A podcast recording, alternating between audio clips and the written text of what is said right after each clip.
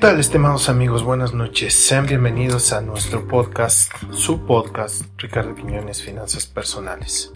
El día de hoy vamos a hablar acerca de lo que es el financiamiento para emprendimientos. Muchos de nosotros tenemos la inquietud de poner, desarrollar un negocio, pero no tenemos el dinero necesario para ponerlo o llevarlo a cabo. Es ahí donde buscamos fuentes de financiamiento donde podemos conseguir el dinero que necesitamos. Y veo con mucha tristeza que la gran mayoría de las personas están perdidos en este tema. No es tan extraño escuchar a gente preparada que tiene carrera, incluso puede estar involucrada con el manejo de los números, sin embargo le tiene pavor a las tarjetas de crédito. Dicen que las compras hay que realizarlas al contado, que tener una tarjeta de crédito es sumamente peligroso, que a ellos no les gusta correr ese tipo de riesgos. Cuando en realidad lo que está sucediendo es que denotan un profundo desconocimiento de lo que son los conceptos básicos de finanzas personales.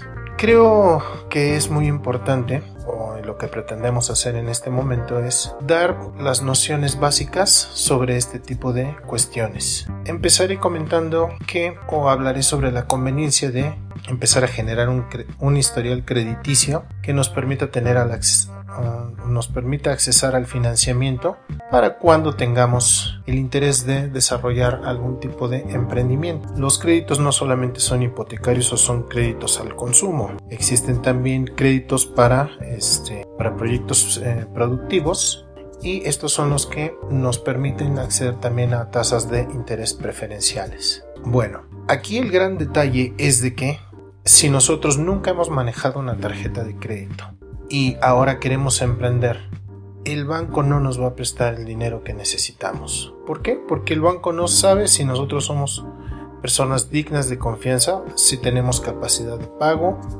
si somos morosos, ah, en pocas palabras, si somos este, sujetos de crédito. Es por ello que mi recomendación es que una vez que eh, entremos al mundo, al mundo laboral, que sean, pertenezcamos a la población económicamente activa, hay que solicitar una tarjeta de... Incluso cuando somos eh, estudiantes, podríamos empezar con una tarjeta de crédito. Obviamente nuestros padres van a ser los avales, donde nos, nos va a extender una, un límite de crédito eh, pequeño. Es importante aprender a manejar esta tarjeta de crédito para no meternos en problemas. Lo que estamos buscando en este caso es empezar a generar un historial crediticio. ¿Cómo se maneja esta tarjeta de crédito? Bueno, los principios son sumamente básicos, al alcance de cualquier este, persona, no se necesita ser un genio para entender cómo es que funciona una tarjeta de crédito. Una tarjeta de crédito, como su nombre lo indica, es un plazo que se nos da para pagar una cierta deuda.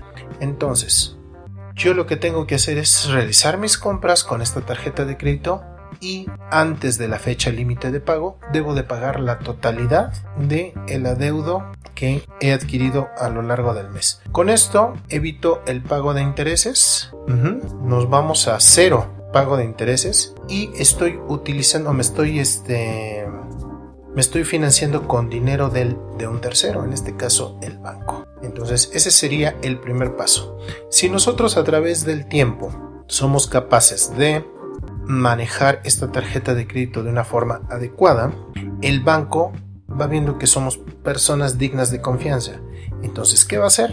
En primera instancia, nos va a incentivar a que gastemos más, con la esperanza de que no paguemos el total y entonces empezar a, eh, empezar a generar una ganancia para ellos.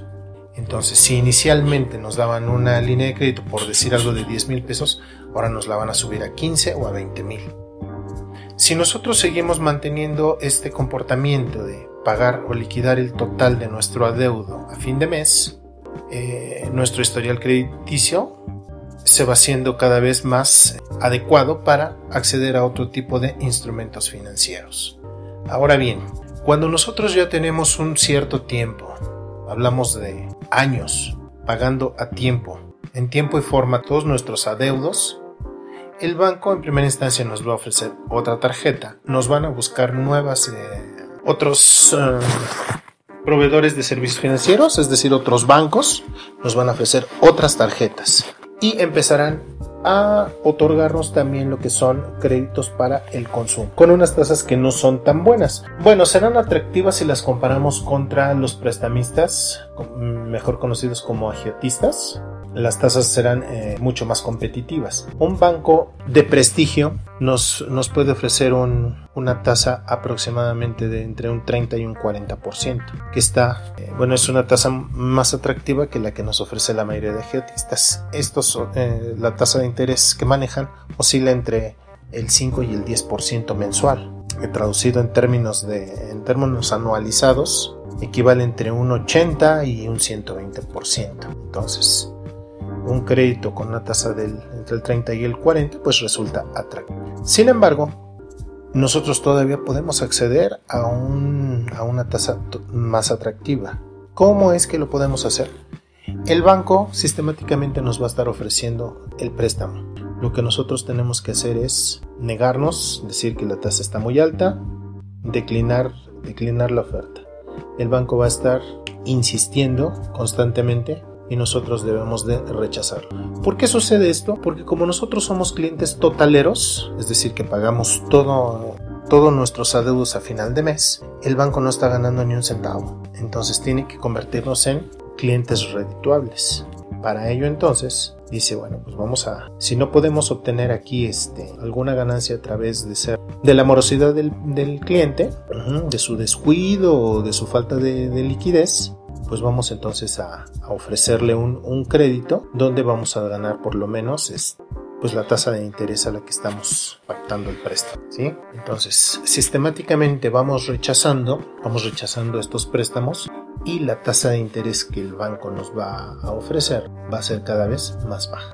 Mi sugerencia es que cuando tengamos cuando se nos otorgue un crédito por debajo del 20%, puede ser un buen momento para, para aceptarlo. A lo mejor tomamos, si no tenemos eh, en mente un proyecto seguro, pues lo que vamos a hacer es, tomarlo simplemente y nuevamente pagarlo con el dinero que nos preste. Es decir, si yo por ejemplo tomo un, un crédito por 30 mil pesos, pero no sé en qué los voy a gastar, no los voy a gastar de una forma inteligente, es decir, que los gaste para la creación de un activo, entonces lo que voy a hacer es tomar el dinero y los 30 mil pesos al cabo de un mes o de cierto tiempo, los voy a reintegrar al banco. Muchos de ustedes se preguntarán, dice, bueno, ¿qué sentido tiene que yo esté tomando un crédito de 30 mil pesos si no lo voy a ocupar y finalmente voy a pagar intereses por él? Lo que estamos buscando en este caso es crear un historial crediticio. Ante el banco ya tenemos cierto número de años utilizando de una forma adecuada una tarjeta de crédito estamos, tenemos un comportamiento impecable. Pero ahora ya tenemos también un, crédito, en nuestro haber un crédito por 30 mil pesos, el cual solventamos también de una forma de... Al, banco no le, realmente no se va a fijar tanto si lo pagué a los 15 días o si me tardé, no sé, uno o dos años al cual estaba pactado el crédito. Lo que va a pasar aquí es de que simplemente en nuestro historial va a decir este cliente ya manejó un crédito por 30 mil y fue un cliente este, con comportamiento ejemplar. ¿Qué va a suceder? Que la próxima vez el banco ya no te va a ofrecer 30 mil, a lo mejor te va a ofrecer 50 mil o te puede ofrecer 100 mil pesos. Entonces, si tú llegado el momento ya tienes en mente un, un, emprendimiento en donde pudieras necesitar un monto como este, entonces tú ya puedes pedirle a este banco el dinero y te va a manejar una tasa más. Entonces, ténganlo en mente. Inclusive, puede ser que ni siquiera tengan que manejarlo con un solo banco. Como quiera, esta información va, pasa a buro de crédito y en otras instituciones financieras este, también van a estar interesados de tenerte como cliente. Y como hay una cierta competencia entre bancos, puedes lograr tasas más bajas.